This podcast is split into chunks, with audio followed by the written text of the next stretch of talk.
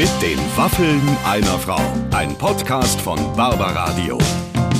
Das Radio von Barbara Schöneberger. Liebe Freunde, herzlich willkommen zu einer neuen Ausgabe von Mit den Waffeln einer Frau. Und heute kann ich mich warm anziehen, weil der Mann, äh, der äh, heute bei mir im Gespräch ist, der, ähm, der ist sehr groß und sehr stark. Das findet auch Clemens, mhm. unser Podcast-Producer. Klar. Man ist fast etwas eingeschüchtert von Axel Schulz, der aber sich im Gespräch als man möchte sagen, Blumenliebhaber und Teddybär präsentiert hat, oder? Ja, man muss ja als, also als jemand, der zumindest, sagen wir mal, seine großen Kämpfe so mitverfolgt hat, war das natürlich ein bisschen schwer, wenn man so denkt, Mann, der hat mal gegen George Foreman quasi Sieger der Herzen ja. gewesen. Und jetzt erfahren wir, dass er eigentlich zu Hause nicht mal mehr die Steckdosen reparieren darf, weil er da, glaube ich, nicht so ganz die Hosen anhat. Ja. Ähm, aber ansonsten muss man sagen, jemand, der im, in der Boxrente ist, Wow, und genießt er das Leben, oder? Also ich habe selten ehrlich gesagt mit jemandem gesprochen, der so offensiv das Leben genießt, weil ja. ich glaube, dass sozusagen also Freizeit mit Kumpels was erleben und Oma ein Bierchen spielt eine gewisse Rolle in seinem Leben. Und das Tolle finde ich eben bei Axel immer schon, der, der, den kannst du für eine gute Sache sofort erreichen. Mhm. Der weiß ganz genau, was er kann und was er nicht kann. Und das, was er kann, das hat er wirklich zur Perfektion ja. irgendwie ausgeklügelt. Und der ist, glaube ich, auch ein guter Geschäftsmann in diesem Das Ding.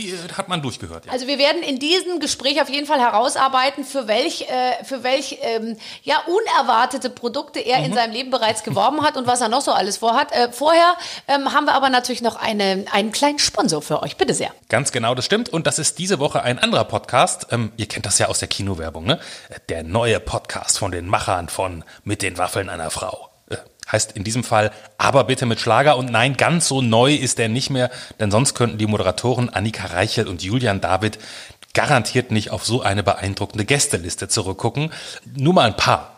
Ben Zucker, Beatrice Egli, Vincent Groß, Eloy de Jong, Vox Club, Vanessa Mai, Oli P., Matthias Reim, Howard Carpendale, Stefan Ross oder auch äh, ein bisschen Frieden, Nicole war auch dabei.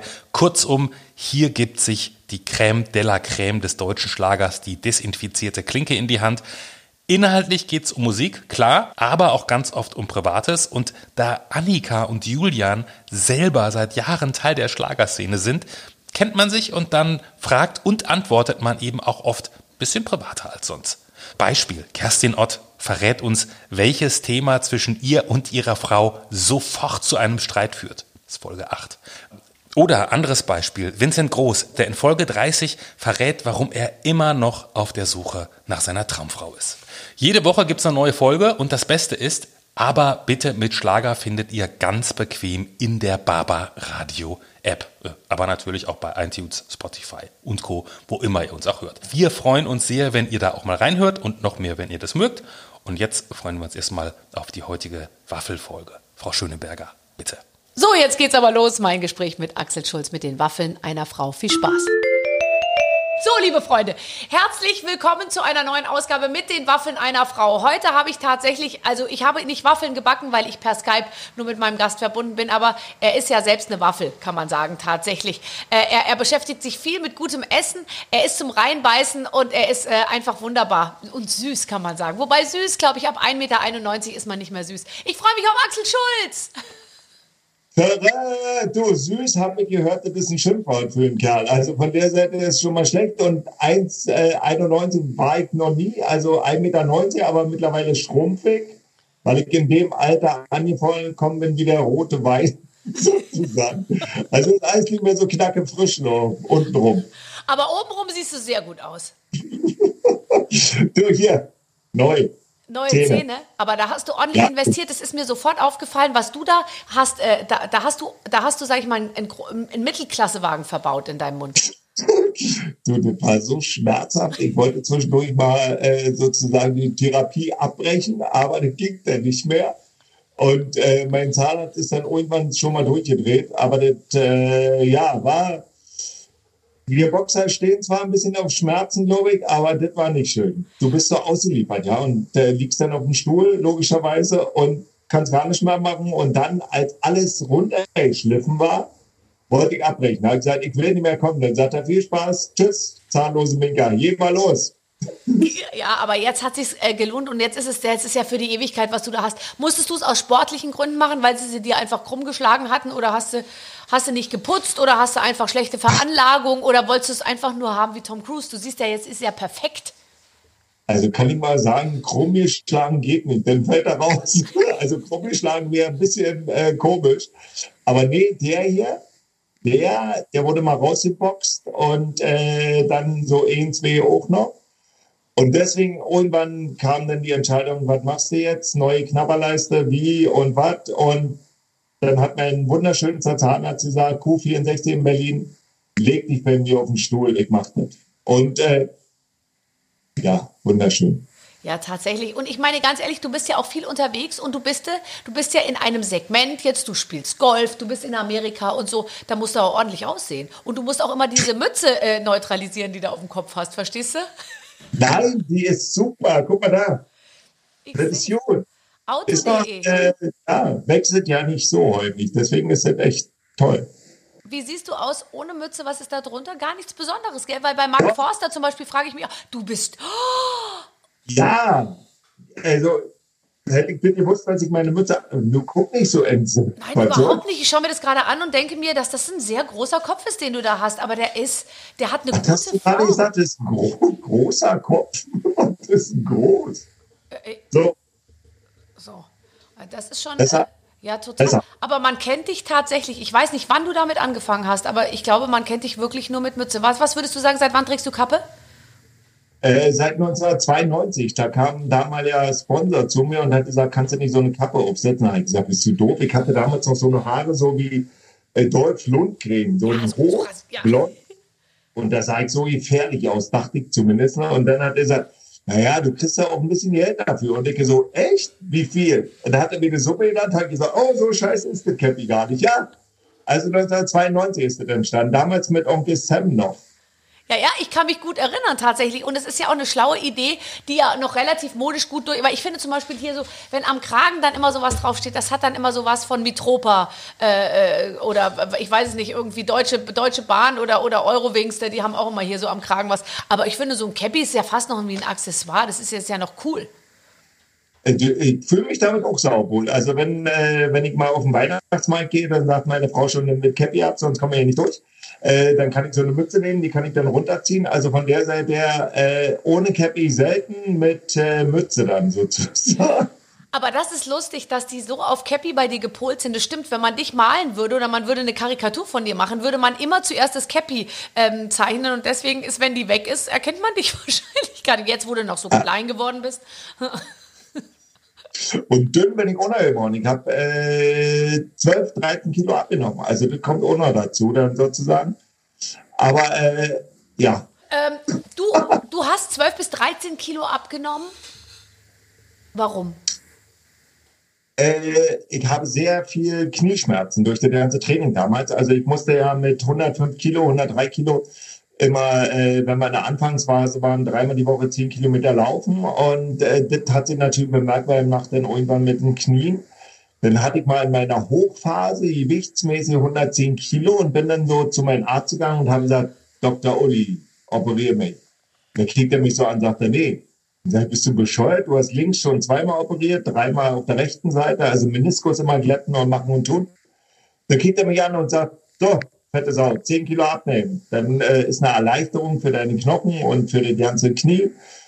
Und dann bin ich nach Hause und habe das mit meiner Frau besprochen und meine Frau dann, okay, ich mache dir einen Diätplan und danach hältst du dich, daran hältst du dich. Und äh, was gar kein Problem war, war Trendkost. Also ich sag mal nur Fleisch, Gemüse und sowas ohne Soßen groß, ohne Kartoffeln, ohne Nudeln, ohne was auch immer. Aber jetzt kommt der Hammer. Vier Monate kein Alkohol. Und das hat weh. Also das muss ich sagen, das hat ganz schön gehauen. Ich habe nach einer Woche halt gedacht, ich bin Alkoholiker. Ich habe dann wirklich halt so abends zu Hause gesessen und habe gedacht, oh, jetzt ein schönes Bierchen, ja, also vom, vom Wohlfühlen her. Ja. Aber äh, jetzt ist es runter. Ich habe äh, dafür, ja, ich sag mal, ein gutes halbes Jahr gebraucht. Also ich habe das ganz sukzessive langsam gemacht und nicht gleich so mit Jojo-Effekt oder so. Weil das ist ja ein Investment. Du musst ja auch neue Klamotten alles kaufen. Und deswegen habe ich gedacht, dann soll das auch eine Weile halten. Und jetzt bin ich seit, Ja, so zwei, zweieinhalb Jahren so auf 95, 96 Kilo, vielleicht manchmal 97, je nachdem. Aber in dem Dreh halte ich mich jetzt und soll auch so bleiben. Ja, und die Knie? Die Knie sind nicht besser geworden. gedacht. Siehst du, deswegen, deswegen mache ich es einfach nicht, weil ich weiß, die Knie, äh, wobei ich habe noch nicht mal Knieschmerzen. Bei mir ist es eher so, dass es die Füße morgens, wenn man so aufsteht, dass einem die Füße so wehtun. Ich habe manchmal das Gefühl, nachts hat mir jemand irgendwie so unten auf die Füße so draufgehauen die ganze Zeit. Aber, ähm, ja. äh, aber sonst Vielleicht ist mein Körper ist natürlich super gut äh, in Schuss. Vielleicht ist dein Mann so ein bisschen Sadomaso und du merkst es noch nicht und der schlägt immer deine Füße. Aber was macht denn Sadomaso, wenn man schläft? Ich meine, der soll es machen, wenn ich wach bin. Ich sag ihm das jetzt gleich, wenn ich nach Hause komme. naja, vielleicht ist für ihn das ja schön, sozusagen, wenn er so ja. aufschlägt. Ich bin, ja, und es kommt keine Reaktion, anders als sonst. Ja, es ist, ich bin Dienstleister. Wenn ihm das Spaß macht, dann soll er natürlich, während ich schlafe, äh, auf meine Füße hauen. Aber äh, naja, vielleicht rede ich nochmal mit ihm. Aber das könnte sein. Das könnte es tatsächlich sein. Aber du bist, du bist mega fit. Ich habe dich gesehen. Du bist ja auch die ganze Zeit auf dem Golfplatz, oder? Ich meine, du bist jetzt ein richtiger Gentleman geworden. Da muss der, der Henry Maske aufpassen, dass du ihm nicht ähm, den Rang abläufst. Irgendwie. Schlank, groß auf Golfplätzen in der Welt unterwegs. Nein, das ist äh, total toll. Also ich bin in ein paar Charity-Vereinen. Äh, unter anderem bei den Eagles, bei den Kofus und wir versuchen da natürlich Gelder reinzuholen. Und mit den Geldern bauen wir zum Beispiel Sportplätze oder unterstützen Projekte.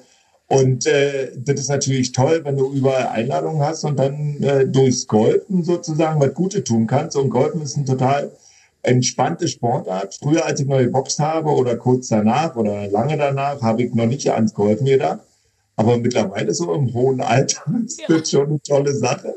Und äh, ja, mit ein paar Jungs dann immer unterwegs zu sein und äh, Spaß zu haben, macht schon Laune. Und weißt, was Gutes zu tun natürlich. Weißt du, was mir bei dir wirklich aufgefallen ist? Aber vielleicht habe ich das auch falsch eingeschätzt, aber du kamst mir immer vor wie einer, der das extrem angenehme, auch mit dem wirklich, ähm, äh, also ich glaube, du hast viel Karitatives gemacht, es kommt mir zumindest so vor. Du hast eigentlich immer Lust gehabt äh, auf Spaß, so, äh, wenn es Spaß macht und dann gleichzeitig, wenn auch noch was für einen guten Zweck dabei rumkommt. Ich habe das Gefühl, da hast du dich ziemlich engagiert. Äh, total, ja. Ich hatte mal eine ganze Zeit lang sozusagen mit dem Boxen mal aufgehört und dann nur zu Hause gesessen und das war dann wirklich zu langweilig. da, äh, ja, da ist dann schwierig, irgendwas zu finden. Und dann kam die Käufen dazu und die Charity-Projekte, wo ich als Schirmlehr unterwegs bin, macht wahnsinnig viel Spaß, wenn du, wenn du mit Kindern gerade arbeitest, Kinder aber zurückgibst. Äh, ich bin zum Beispiel hier für den Stabhausbeats unterwegs, also als Botschafter, was wirklich schwer war zum Anfang, weil ich habe zwei gesunde Kinder. Und dann, äh, wenn du eben halt mit Eltern sprichst, wo die Kinder im Sterben liegen, mit den Kindern selber sprichst, das ist schon eine harte Nummer, äh, ist es nach wie vor noch. Und äh, aber du weißt, so wird man in der Öffentlichkeit und die, alle, jede Organisation braucht ja auch ein bisschen Geld und dafür brauchen sie die Öffentlichkeit. Und das macht dann schon Laune, wenn du mit deiner Person erhalten kannst. Also mit meiner Person, mit deiner natürlich auch. Mhm. Der war schön. Ähm, hast, du hast ja als Kind auch Unterstützung gebraucht, allerdings halt anders. Sportliche Unterstützung, mentale Unterstützung. Wer glaubst du war in deinem Leben der wichtigste Mensch, der dich unterstützt hat, als du klein warst? Als ich ganz klein war, natürlich meine Mama, die hat mich ja rausgepresst sozusagen. Und du warst mit Sicherheit ein ganz schöner Brocken. Äh, das weiß ich nicht, das weiß ich nicht. Ich habe gar keinen Plan, was ich gewogen habe. Nee, aber dann, äh, ich sag mal, also meine Mama, na klar. Und dann 1982 bin ich nach Frankfurt-Oder gegangen, auf die Sportschule, auf so eine, in so ein Sportinternat. Ja, und dann kam irgendwann äh, 88, 87, 1988, 87, so lange ist es schon her, Manfred Wolke. Und der hat mich dann wirklich geprägt in meiner ganzen Phase als Boxer, als Profi, als Sportler. Ja, das war dann sozusagen der prägende Mann in meinem Leben. Ja. Ja, ja, äh, Frauen gab es viele, aber, äh, aber eben nur einen Mann, der einen so wirklich geprägt hat. Wenn du den nicht getroffen hättest. schön gesagt, ja, gut, dass wir uns schon lange kennen.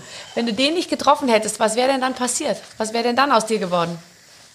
Äh, ich habe einen normalen Beruf gelernt, also als Mechaniker sozusagen. Dann würde ich so arbeiten gehen wie jeder andere meiner Kumpels auch und äh, hätte noch ein paar Jahre vor mir auf dem Buckel. Das stimmt. Was, was, was, hast, was hast du denn Mecha Mechaniker? Also was, was hast du zusammen und auseinandergeschraubt? Ihr könnt ja alles eigentlich, alles. Oh, das höre ich gerne. Erzähl mal. Äh, Kühlschränke, Schleppen, na jetzt vielleicht nicht mehr so viel Schleppen, aber das Geile war mal, ich habe vor, oh, das ist schon ewig her, ich sag mal vor zehn Jahren, gab es so einen riesen fetten Fernseher, so einen richtig großen mit so einem Standfuß. So ein Ding halt mir dann gekauft und irgendwann ging der nicht mehr. Und dann halt in Frankfurt oder versucht, da jemand zu finden, der das Ding reparieren kann. Die, nee, den können wir nicht reparieren, der ist zu groß. So, dann bin ich äh, nach Berlin, habe da mit jemandem gesprochen, der das dann kann.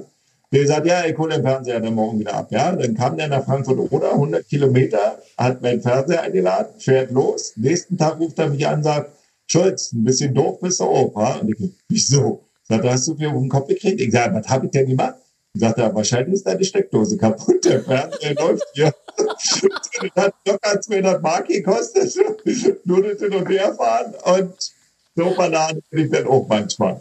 Und dann geht es also, immer noch nicht, weil da musstest du erstmal einen organisieren, der die Steckdose äh, in Gang bringt. Könntest du sowas? Machst du auch, es gibt ja viele Männer, die sagen, ich mache alles, aber nichts mit Strom. Ich darf gar nicht machen mehr zu Hause. Warum? Weil ich Verbot habe. Von meiner Frau. Warum? Weil ich nichts machen darf, nichts mehr anfassen darf, nichts. Ich darf doch, ich habe jetzt Palmen halt mir jetzt gekauft. Oder wir oder sie oder wer auch immer. Und da durfte ich die Löcher mit meinem Hausmeister buddeln. Das war, das war in Ordnung. Das ist so 60er Durchmesser und buddel jetzt mal und mach. Und äh, das war nicht schön. Aber sieht total geil aus jetzt. Also ist wirklich toll. War ein schönes Investment gerade in der Corona-Zeit jetzt. Äh, Grüne Landschaften im Osten, kann man sagen. Palmen in Frankfurt oder. Also teilweise wird es zumindest wahr, was uns, äh, was uns Helmut Kohl versprochen hat. Blühende Landschaften in Frankfurt oder. Du hast dir Palmen, wo hast du denn Palmen hingesetzt? Was habe ich gemacht? Palmen. Ja, sechs Stück, total geil. Also sehen richtig toll aus. Ich könnte jetzt ein Foto zeigen, aber später schicke ich dir dann. Also wie die muss ich mir das vorstellen schön. bei dir? Also du sitzt auf der, du besitzt auf einer breiten Terrasse, nehme ich an, und da ist wahrscheinlich, dann guckst du auf die Palmen, oder? Warte, jetzt, jetzt gucke ich mal, ob man das so sehen kann. Warte. Ja. ja. Das ist wirklich. Da ist ein Video, aber Video geht nicht. Warte, das reicht oh, das, kann, das sind, oh, oh, sag mal, das sind aber sehr große Palmen da hinten. Ich kann es genau ja, sehen. Sieht ja aus wie Mallorca. Das sieht toll aus. Warte, warte, warte, warte. Kann man das so sehen? Sag mal.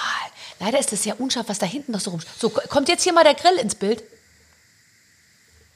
Nö. Nö. Lounge Area mäßig. Ein Hund kommt da ins Bild. Ein Hund kommt ins Bild. Was ist das für ein Hund? Im Golden Retriever. So, du bist ja wirklich angekommen in der bürgerlichen Welt, sag mal, mit Palmen, Lounge Area ist, und, und, und Golden Retriever. So, Nein, man sieht sie nicht wirklich, die Palmen. Da, mein Hund sieht man, da ist er. Tada! Oh Gott, ist der süß. Den gehst kannst du gerne mal haben. Gehst du denn am äh, äh, November morgen äh, halb sieben gerne, wenn es so leicht nieselt bei drei Grad, gehst du gerne raus? Nein. Guck mal, was er mir zeigt. Ja. Sind die so, das kann ich nicht erkennen, sind die so angebunden, dass die gerade wachsen? Die sind angebunden, die sind äh, 2,20 Meter bis 2,50 Meter hoch und dann, dadurch, dass sie natürlich Wind äh, ein bisschen abkriegen, müssen die erstmal Schutz sein für ein Jahr. Und dann kommt aber das alles ab. Hat aber meine Frau auch schon gemeckert. Da habe ich gesagt, ja, aber ohne geht's nicht, weil dann fallen die Bäume um. Ja. Ich kann mich ja schlecht immer da hinstellen und festhalten. Naja, aber sie hat dich schon geheiratet, weil sie weiß, dass du theoretisch dazu in der Lage wärst, einen Baum das ganze Jahr über zu stützen mit nur einer Hand. Ja, mit zwei. Ja, zwei. Aber weißt du, die Palme wird sowieso in einem Jahr diesen Stecker da nicht mehr brauchen, der sie stützt, weil sie wird erfroren sein. Weil Palmen wachsen eigentlich nicht in Deutschland.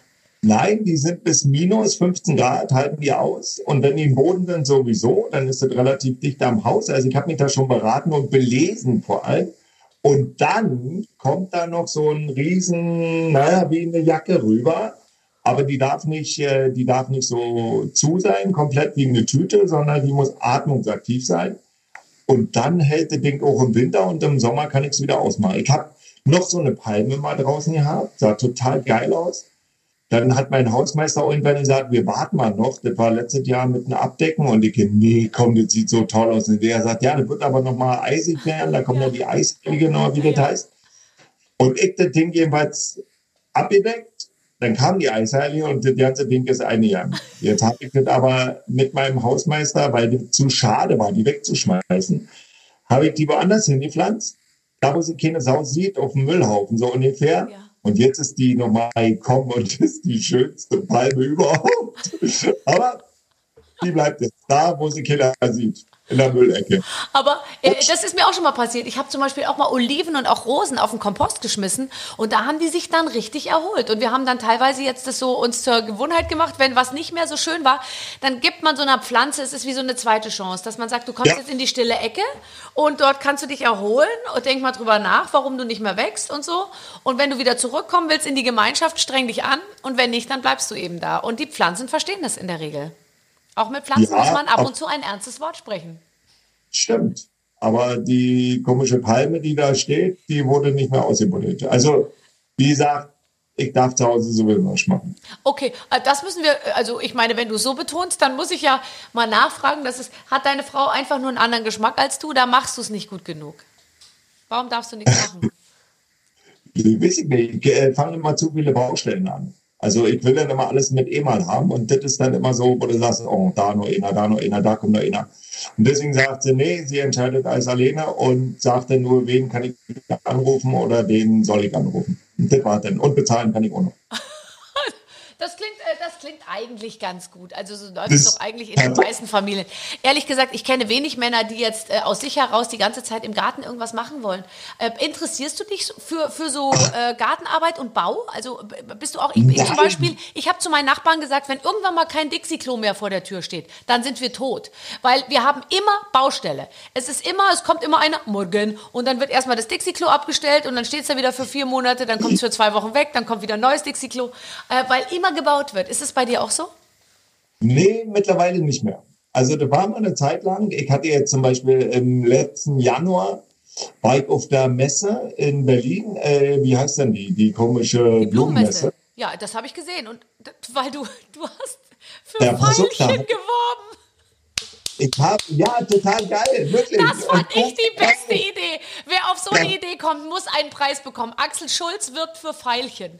Du, nein, ich werbe nicht dafür, sondern ich, pass auf, da krieg einen Anruf von so einem Vermittler, so, der so alles vermittelt und dafür seine Provision noch kriegt und sagte, du, Schulz, kannst du nicht Veilchen verkaufen? Und ich wie bitte, Blumen soll ich auch noch verkaufen? Ich habe zwei Boxen-Mädchen, aber wenn ich jetzt noch Blumen verkaufen, dann ist es vorbei. Nee, will ich nicht. Dann sagt er, ja, die machen aber zwei Milliarden Umsatz. Und ich go, oh, Will ich doch.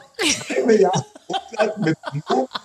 Da habe ich gesagt, wir könnten uns ja mal treffen. So, dann haben wir uns in Berlin getroffen. Also mit dem, mit dem Vorstand, mit dem Geschäftsführer. Und der hat so eine Präsentation gemacht mit Axel Veilchen. Da habe ich gesagt, eine geile Idee. Und so ist es dann entstanden, dass ich jetzt Blumen verkaufe. Und jetzt kommt's. Aus der Blumenidee ist mit Karikatur, also nicht jetzt wirklich mit meinem, hm, äh, ist dann mein Bier entstanden. Und mein Bier verkaufe ich jetzt auch noch seit äh, drei Monaten, zwei Monaten mein eigenes Bier, Schulz sozusagen. Da bist du aber sehr, sehr gut eingestiegen in die Corona-Zeit. Perfekt, oder? Weil ich glaube, es wurde noch nie so viel getrunken und aber auch noch nie so viel gepflanzt wie, wie, wie jetzt. Weil die Gartenbaucenter waren immer überlaufen und gefressen und gesoffen haben die Leute auch wie verrückt. Also perfektes Timing. Ja, das stimmt. Aber das hat sich wahnsinnig gewandelt. Also mein Bierkasten kostet 11,95 äh, Euro. Zum Anfang der Corona-Krise waren so die Preise 18, 19 Euro, was sehr gut gelaufen ist beim Bier, beim äh, im Handel. Und dann auf einmal nach drei Wochen, vier Wochen, wo die Leute gemerkt haben, oh Gott, scheiße, das geht ja doch noch länger, ist sie wirklich eingebrochen und äh, die sind dann so gelandet, 9 Euro, 10 Euro, 11 Euro. Und meiner lag da noch gut mit 12 Euro, halt noch gut verkauft. Also ich verkaufe ja immer noch. Okay, also finde ich gut, äh, ist, ist toll. Also, aber das heißt, du bist, du bist im Blumengeschäft, du bist so, oh Gott, wenn du da stehst, wenn du kniest im Veilchenbeet und dann die kleinen Veilchen da so einpflanzt, da wo deine Frau dir den Platz zugewiesen hat, das kann ich mir gut vorstellen, Axel. Das willst du nicht sehen. Nein, nicht, nein, nee, nicht wirklich. Ich bin, ich bin nicht der Buddelfred. Schwierig. Ganz schwer. Aber ähm, wo du mit Sicherheit noch immer der Herr im Haus bist und wo du machen darfst, was du willst, das ist am Grill. Ähm, du bist, du stehst, glaube ich, wie kein anderer in Deutschland äh, äh, äh, fürs Grillen, lustigerweise. Und jetzt, äh, das interessiert mich natürlich sehr. Ich habe heute Abend Gäste. Wir sind kleine Runde, nur fünf oder sechs Leute. Was soll ich grillen? Äh, am besten kommt immer gut ein Filetsteak Ja. und das dann einfach, ich sag mal, den Grill sehr heiß machen, logischerweise. Also Gasgrill oder, oder Äh, Kohle? Gas, Gas. Gas. Also volle Lotte heiß machen auf, ich sag mal, jede Seite so anderthalb Minuten, äh, zwei Minuten drehen und dann die Temperatur runterregeln, Deckel zu, warten ein paar Minuten und dann sozusagen rausmachen. Und ich habe jetzt was ganz Geiles äh, entdeckt, so eine kleine Grillpfanne. Also die habe ich äh, beim Kumpel gesehen habe mir die letzte Woche bestellt und habe äh, gestern zum Beispiel damit die gegrillt, vorgestern damit die gegrillt. Da kannst du den Gemüse drin machen. Also Grillpfannen aus Stahl, aus Guss, Gusseisen. Ja, Gusseiserne, das haben wir immer. Also die stellen wir immer da drauf tatsächlich. Und dann mache ich dann so Paprika, Zucchini, äh, Gemüse mit Knoblauch und so. Ganz gut. Ja, das war, das war für mich eine neue Entdeckung. Also so eine Pfanne, ja, aber das sind so kleine Schälchen. Die sind echt toll. Kleine Schälchen, da kommt man doch bei dir nicht weiter. Du brauchst ein großes Schälchen. Ja. Nein, die sind nicht, ja, die sind schön. Okay. Wunderschön, weil ich äh, liebe ja Fleisch und Würste und Buletten ja. und so. Das darfst du ja alles nicht mehr. Hast du dich denn der veganen, hast du dich der veganen Wurst schon genähert? Nein, gar nicht. Das finde ich ganz, ganz schrecklich. Also, jetzt wir hatten, Zuschriften. Wir haben jetzt, ich sag mal, wir haben den, den äh, Fleischhaushalt ein bisschen runtergeschraubt. Also früher fünfmal die Woche, jetzt sind es vielleicht zwei, dreimal die Woche. Also von der Seite her schon ein bisschen äh, aufgepasst. Aber so ganz ohne geht nicht. Nee, und das schmeckt auch nicht. Also letztens habe ich so einen Burger mal probiert, so einen komischen veganen Burger, der hätte Kotten. Also, nee. Also das ist zumindest jetzt mal ein Werbepartner, wo ich mit dir keine Zukunft sehe, wenn sich einer merkt, bewirbt bei dir und sagt, komm, setz mal Kappe auf, ist für veganes Fleisch. Nein, auch nicht bei drei Milliarden Umsatz. Nein.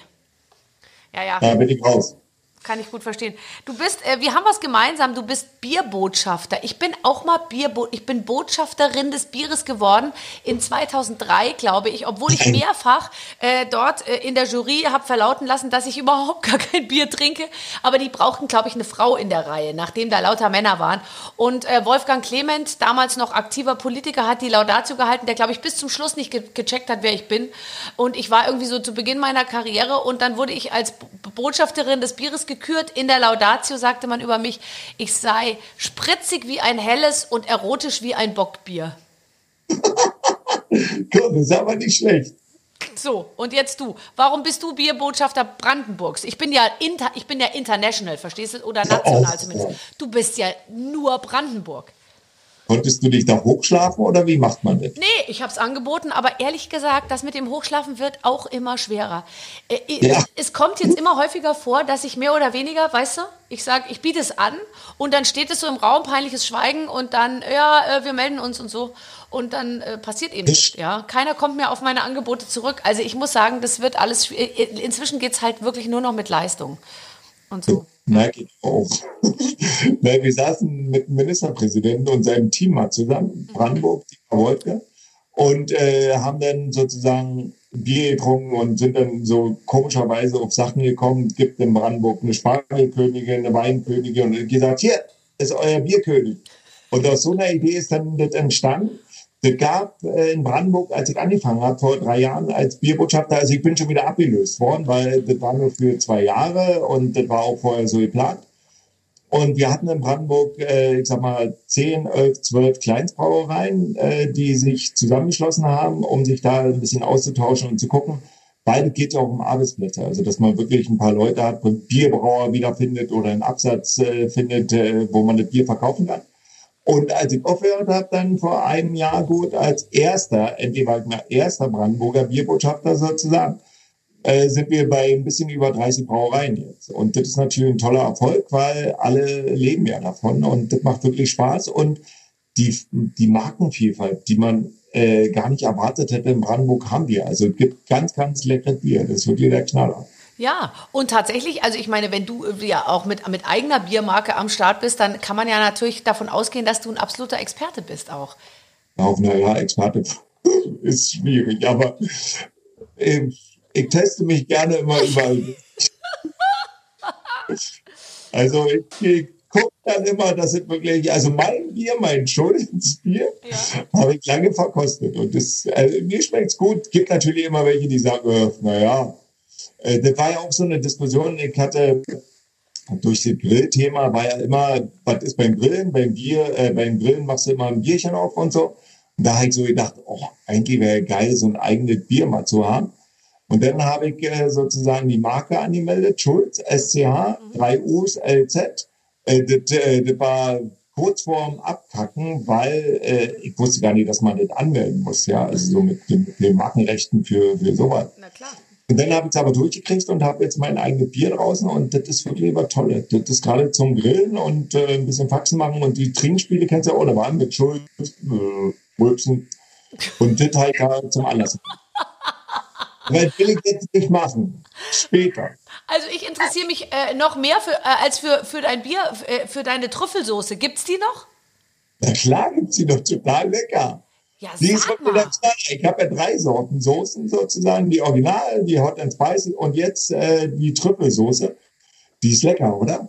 Ich liebe Ja, Trüffel. klar. Ich finde ja auch so Trüffelpommes und so. Und es ist ja gar nicht äh, schwer zu machen, weil Trüffel so intensiv ist, dass du da im Prinzip, wenn du da zwei ähm, Tröpfchen von so einem Öl da reinmachst und so, dann ha- hast du ja gleich diesen Geschmack und den Geruch. Das finde ich toll. Ja, total lecker. Ich kann dir ja meine Adresse geben, wo die zu kaufen gibt. Ja, bitte. Das interessiert mich, weil du weißt ja heute Abend, ich muss äh, dann auf Steak, ist natürlich ein guter Tipp, aber ich muss auch noch drumherum ein bisschen was anbieten. Ähm, Ja, unbedingt. Und nicht so viel Salat. Nicht so viel Salat. Gibt noch mehr Zuschriften jetzt. Ähm, du hast in den USA gelebt mal eine Zeit lang. Wo denn da? Äh, Cape Coral, das ist so, äh, so Florida und äh, Fort Myers die Ecke. Ja, war schön, aber war dann irgendwann zu langweilig. Da hatten wir jeden Tag die Palmen, war auch schön. Und Wasser war auch jeden Tag da. Und ja, war, war schön. Aber irgendwann fehlte doch so die Verbindung zu Freunden, zu richtigen Freunden, die man schon lange hat. Und deswegen sind wir dann irgendwann wieder hergegangen. Was, wa, wa- was hast du denn da gemacht den ganzen Tag? Golf gespielt. So ein bisschen. Aber äh, bei mir ist Golfen ist wirklich äh, nicht jetzt so ehrgeizig, sondern eher Golfen, eine gute Zigarre, ein Bierchen und Spaß haben. Und gute Laune verbreiten und gute Laune haben. Das kannst Wenn du aber nicht dein Leben lang machen da spielst- in, in, in Florida. Das ist ja stinklangweilig nach einer Weile. Na, das Problem war ja, meine ganzen Kumpels, äh, die so mein Alter haben oder hatten damals, äh, mit denen war ich natürlich viel zusammen oder wir viel zusammen. Und dann irgendwann nach, ja, einer gewissen Zeit haben dann die Frauen meistens angerufen und haben gesagt, du Schulz, ihr könnt euch nicht mehr so oft treffen, der Alte muss morgen wieder arbeiten. ich konnte ja ausschlafen, so mehr oder weniger. Ja, das war natürlich schwierig. Ja. Deswegen sind wir jetzt wieder da. Haben die dich erkannt in Amerika? Also ist es so, dass wenn du durch Florida gegangen bist, dass es Leute gab, die, die, äh, die, die deinen Namen kannten? Also die Amerikaner eher weniger, muss ich ja sagen. Aber äh, Florida unten ist ja doch eine Touristengegend und da waren ja immer doch viele Deutsche da. Und ich war ja auch dankbar, dass die alle da waren, weil viele wussten ja, dass ich da unten dann lebe und äh, Freunde von mir sind dann äh, öfter rübergeflogen und haben mich immer angerufen, haben gesagt, können wir golfen gehen, können wir trinken gehen, können wir Spaß haben und ich Tada, raus zu Hause, da bin ich, natürlich. Los, komm vorbei. Bis meine Frau dann irgendwann mal gesagt hat, das geht so nicht weiter, du kannst nicht jeden Tag oder was auch immer. Nee. Äh, war dann schwierig und dann hatten wir mal ein ne, tolles Erlebnis. Äh, da hat ein sehr guter Freund, kam dann vorbei und dann sagt meine Frau, okay, das kannst du jetzt noch mal machen, aber dann musst du mal ein bisschen runterfahren wieder. Soll ich dich abholen vom Golfplatz? Und ich, ach, nö, geht schon. Und ja, war dann nicht so schön. Bist du nicht mehr alleine zurückgekommen, meinst du? Ich bin zu Fuß fast nicht mehr wirklich zurückgekommen. Und die anderen habe ich auch vergessen, da irgendwo auf dem Golfplatz. Und da gibt's ja dann auch die Kanäle und dann denkst du, du machst eine Abkürzung, aber durch den Kanal wollte ich dann auch nicht schwimmen, weil da auch Krokodile sein können. Also war schon eine heikle Nummer, wo du denkst, ach du Gott, der Weg wird immer weiter sein. Das ist so ein Kanalsystem und dann denkst du, da kommst du bestimmt durch. Und damals waren mir die Handys noch nicht so wirklich mit den ganzen äh, Wegen und sind hier, die, die, wo du langlaufen kannst. Und das war dann schon manchmal heikel. Und dann ist ja auch das äh, Problem, dass du nicht überall klopfen kannst in Amerika. Nein. Das Leben eines alkoholisierten Privatiers sozusagen ist manchmal auch, äh, es ist gar nicht so ungefährlich. Das wäre noch eine Nachricht, wirklich, wirklich. Also äh, Axel Schulz in Amerika von Krokodil auf Golfplatz gefressen. Äh, das sind Ja. die News, die wir lesen wollen tatsächlich, ja. Bestimmt, ja, ja, aber äh, schöne Golfplätze da. Also das muss ich jetzt mal, ich muss jetzt wieder mal die Kurve kriegen. Ja. Also ich habe auch viele schöne Golfplätze da gesehen. die ich nach wie vor nicht. Das ist ja äh, auch äh, absolute Chefsache in Amerika. Ich glaube, Donald Trump ähm, interessiert sich für nichts so sehr wie fürs Golfspielen und da, glaube ich, äh, setzt er sich wirklich ein auch. Unum Ja. Ist er unumstritten auch gut in dem, was er da macht, wahrscheinlich für die, für die amerikanischen Golfplätze. Auf jeden Fall. Ich habe mit dir ein Spiel vor. Unsere Redaktion hat was geschrieben. Ich, ich lese es uns mal vor. Ich kenne es selber auch nicht. Hallo Axel, hallo Barbara. Axel ist ein bekannter, bekannter Cappy-Träger. Da kann Mark Forster einpacken. Und er hat gezeigt, dass sich das Mützchen nicht nur als Kopfbedeckung, sondern auch als Werbefläche eignet. Und weil er sich so gut damit auskennt, spielen wir jetzt Der Promi bekommt was auf die Mütze. Barbara wird gleich eine prominente Person nennen und eure Aufgabe ist es zu überlegen, für welches Produkt der jeweilige Promi sich eignen würde. Wir freuen uns auf absurde Werbeideen. Die Redaktion. Ach, wie schön. Ist ja.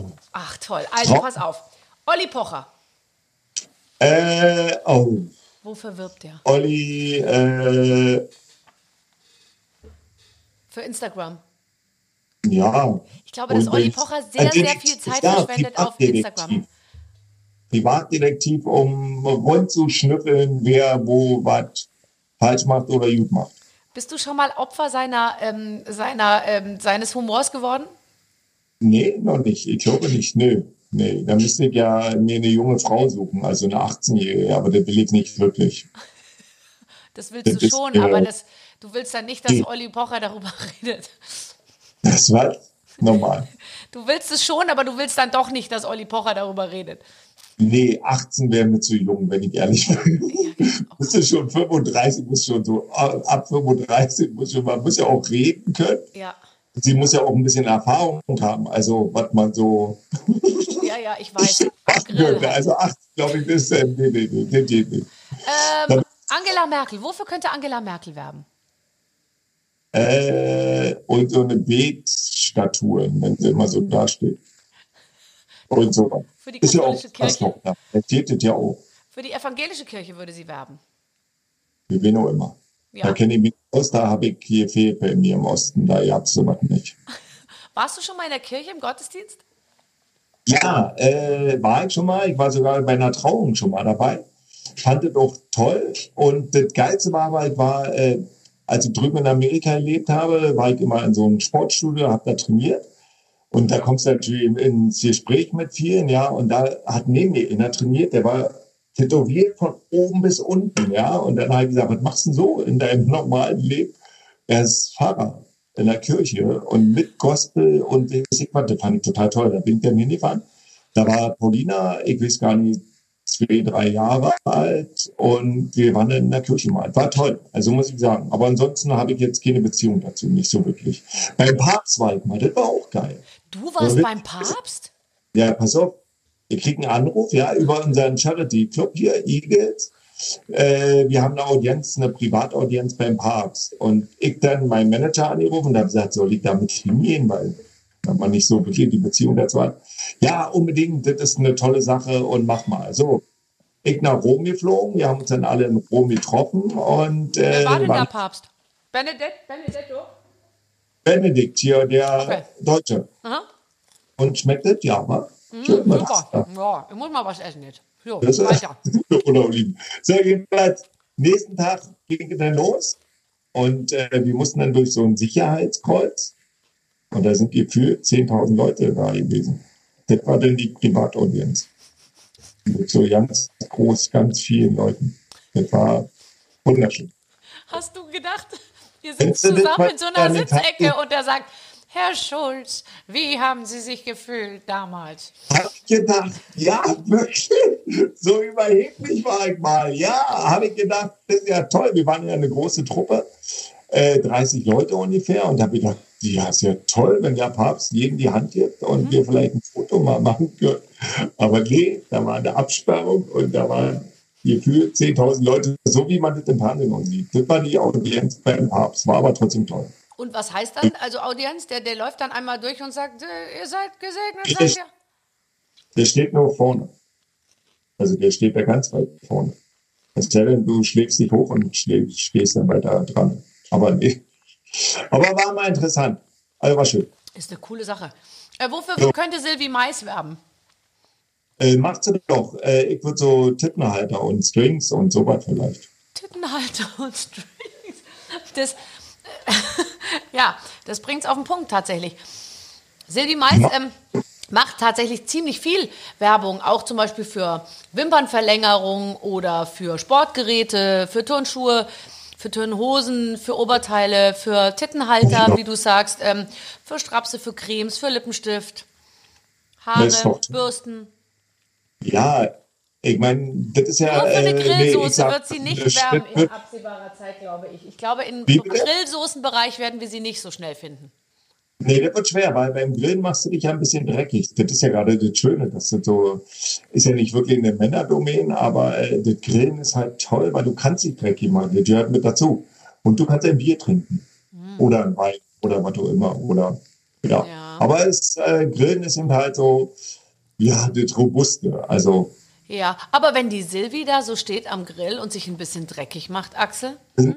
Und so regelt, so. Äh, ja. Wahrscheinlich. Ist es nicht mehr erlaubt? Ja, da würde ich so eine, so eine Dings, ja, so eine äh, Grillschürze aus Leder würde ich machen. Mhm. Weil dann brauchst du auch nur die Grillschürze anhaben. Und muss natürlich aufpassen, dass das Metall der Schürze hier nicht irgendwo eindämmt, wenn es doch zu heiß wird.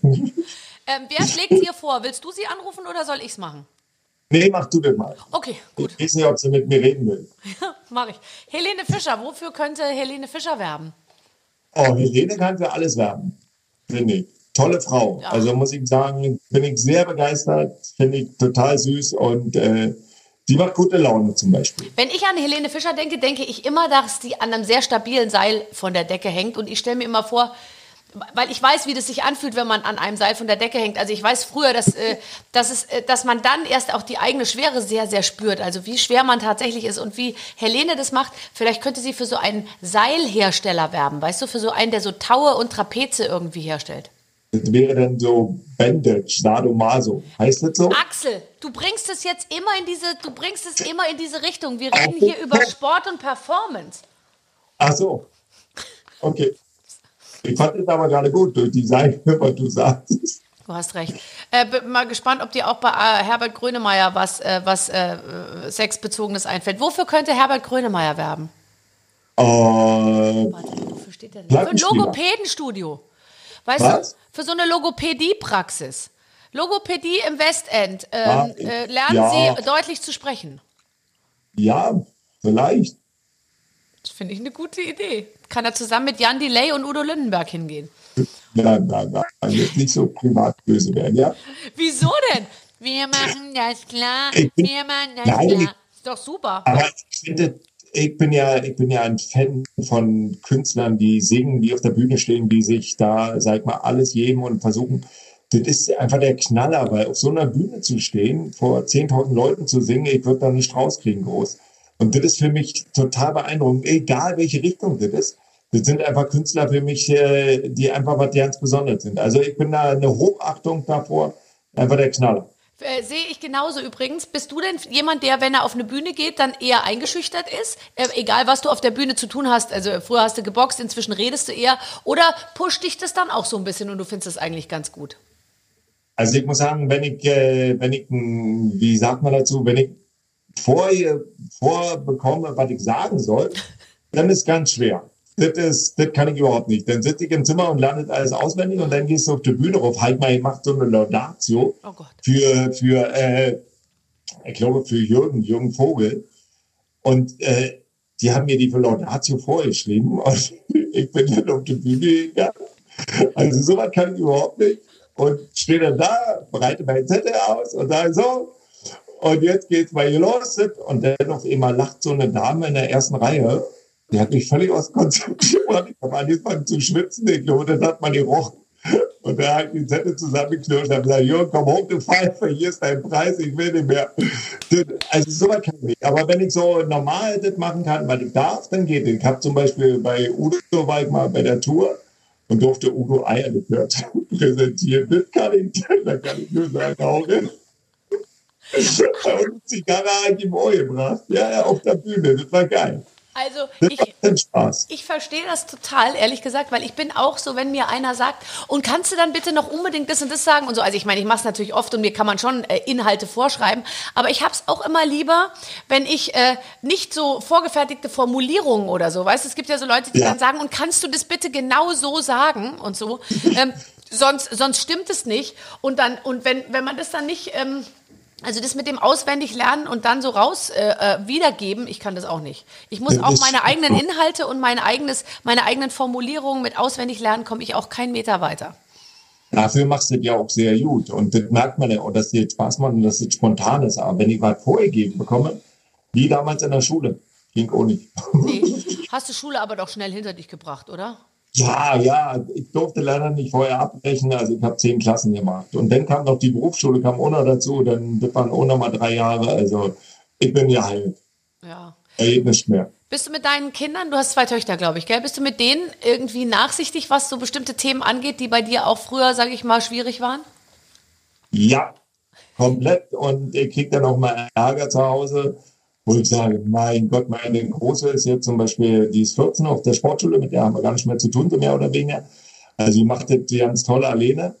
Aber das war mal eine Zeit lang äh, in dem Alter, wenn du dann vorne singen solltest. Und da habe ich gesagt, du, Pauli, das brauchst du nicht. Singen braucht keine Sau in der Schule. Also wenn du dann eine 5 kriegst oder mittlerweile gibt's ja auch eine 6, ist mir das auch real. Und äh, weil das ist ja doch immer, man muss ja mal gucken, welches Alter ist das und schämen sie sich da oder genieren sie sich vor den Jungs zu singen.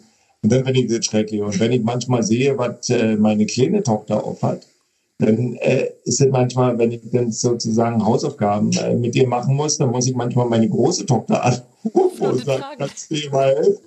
Ich verstehe das nicht, ich hab das nicht mehr drauf. Weil so manche Rechenwege, die du dann wirklich da auch dokumentieren musst, manchmal hole ich einen Taschenrechner und sage, hier ist auch nicht schlecht. Hier ist das Ergebnis, aber wie der Weg dahin geht, das können wir leider nicht äh, näher benennen. Ja, das kann ich auch verstehen tatsächlich. Aber es ist doch toll, finde ich, so einen Vater zu haben, der einem auch sagt, komm, äh, kriegen wir schon hin irgendwie. Und dass den, die Mutter den Gegenpart so ein bisschen einnimmt. Die sagt wahrscheinlich, doch, es muss alles klappen. Ja, ja. Und wenn sie dann mal weg ist und wir Hausaufgaben machen dürfen zu Hause, gibt es manchmal Ärger. Aber nur manchmal.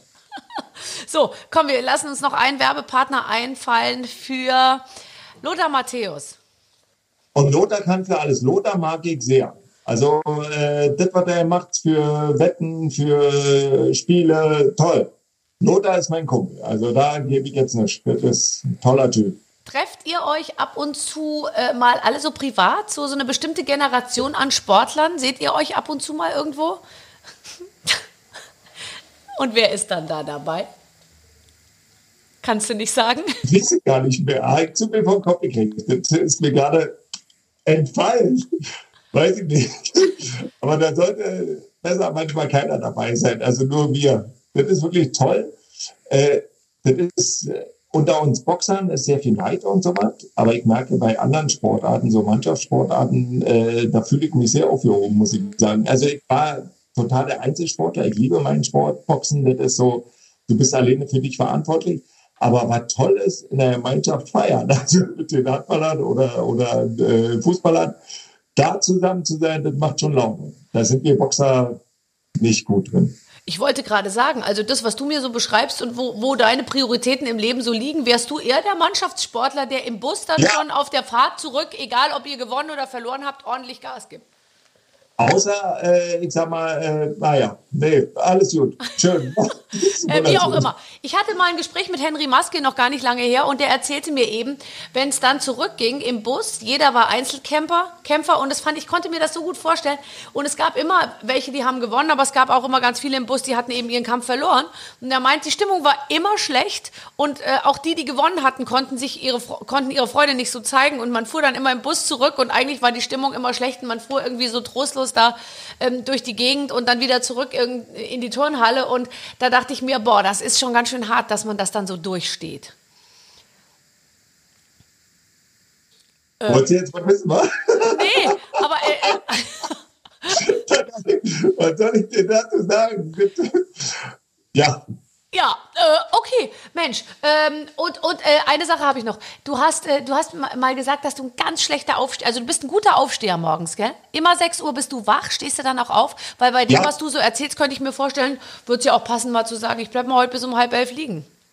Nee, das geht ja nicht, kann ich auch nicht. Also von der Seite her, äh, ich bin morgen, äh, morgens Aufsteher, sagt man das so, um sechs, halb sieben, ja. ohne Wecker. Dann äh, bin ich aber ein tierischer Morgenmuffel. Also ich brauche immer einen Kaffee. Ich nehme auch meine Kaffeemaschine immer mit, wenn ich ins Hotel, wenn ich irgendwo hinfliege. Weiteste Strecke meine Kaffeemaschine in Amerika. Aber dann habe ich keinen Wandler gekriegt. Das war ein Stress. Ich hatte eine Kaffeemaschine bei, aber keinen Wandler. Was Jedenfalls ist ein Wandler? Ach, so, so ein Stecker für die... Oh, ja, von 110 auf 220 Volt. Aber äh, wie gesagt, wenn ich so drei, vier Kaffee weg habe, äh, dann bin ich eigentlich fit. Das passt dann. Wann ist für dich die beste Tageszeit? Äh, morgens. Morgens halt meine Ruhe, da kann ich mein Telefon alles machen, so Mails abarbeiten und das. Ich habe ja eine gute Firma oder eine, eine Firma, äh, die ich jetzt sozusagen führen muss und äh, da kann ich morgens alles abarbeiten. Ab so zehn kann man dann telefonieren mit vielen Geschäftsleuten und dann klingt das so ab und geht schon so Richtung Feierabendbier. Nein, war ein Spaß, war ein Spaß. Das Bier gibt erst nach 18 Uhr. Das, da achte ich auf, da achte ich auf äh, drauf. Außer ich bin mit ein paar Jungs äh, irgendwo im Ausland, denn irgendwo ist es immer schon 18 Uhr. Absolut. Was ist das für eine Firma, die du leitest?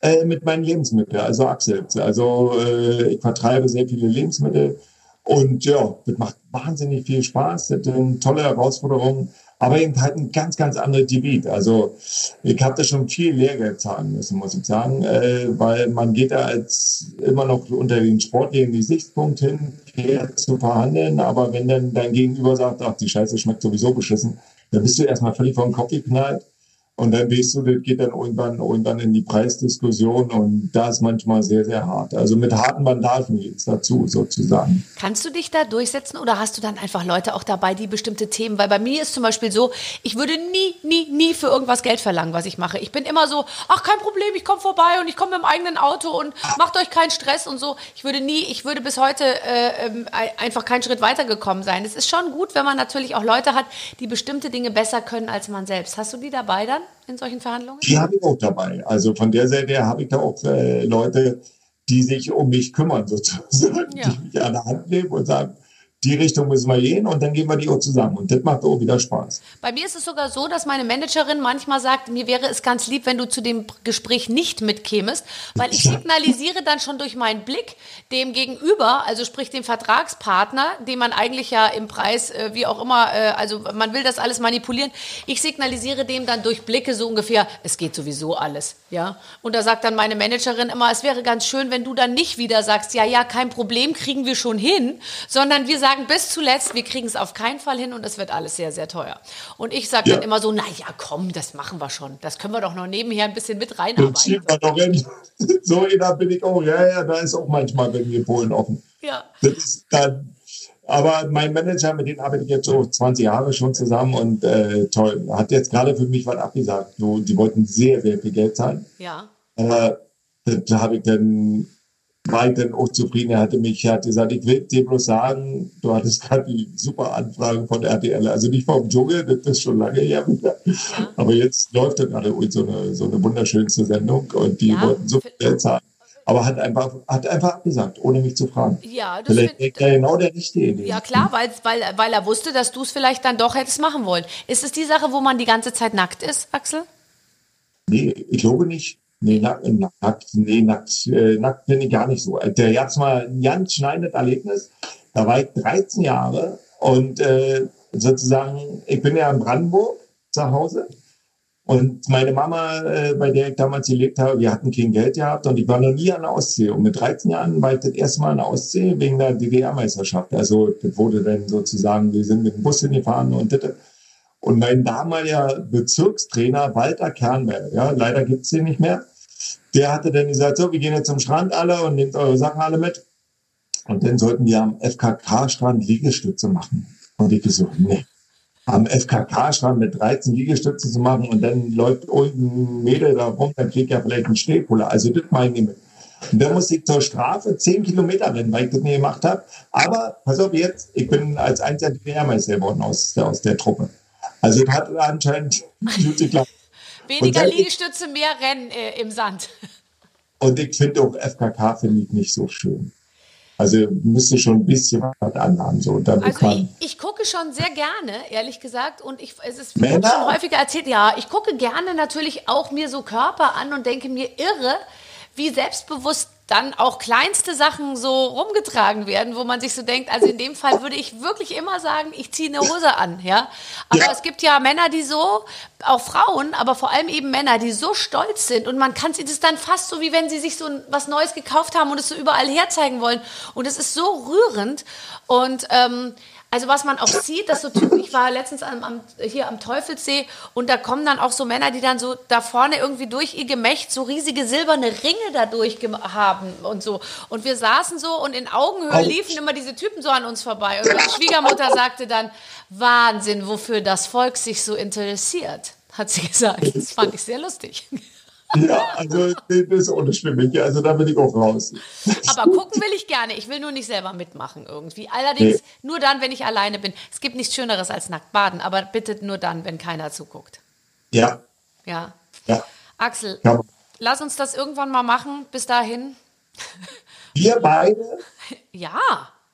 Ich habe, das ist toll, schwimme alle zu Hause, kann ich dir bieten und äh, so ein Teich.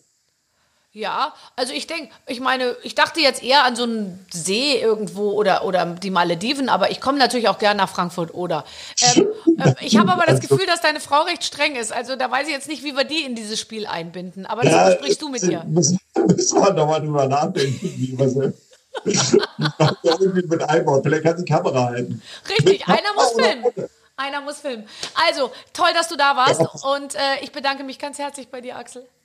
Es war ein Traum mit dir. Kann man das so sagen, wenn ich dir den Schritt äh, schicke, es war ein Traum mit dir, krieg ja, ja vielleicht, wa? Nein, Aber überhaupt nicht. Bitte sehr gern schriftlich und so ein Empfehlungsschreiben, das würden wir hier einrahmen dann. genau. Tschüss. Ja, sonnige Grüße und einen wunderschönen Tag. Tschüss. Tschüss. tschüss. Danke. Ja, Clemens, ach, was war das schön. Toller Typ, toller ja. Typ. Ein großer Entertainer dem man einfach gerne zuhört. Authentisch einfach. ja, ja. Authentisch. Und der, der, der weiß so ganz genau, was er macht und was er irgendwie nicht macht. Das, äh, das äh, merke ich total. Hatte aber so ein bisschen das Gefühl, auf Henry Maske sei nicht so gut zu sprechen. Ja, ja, aber da, da ist er ja auch vorsichtig. Ja, und dann aber auch so, dass er eben, also ich, der kann, glaube ich, niemandem auf die Füße treten.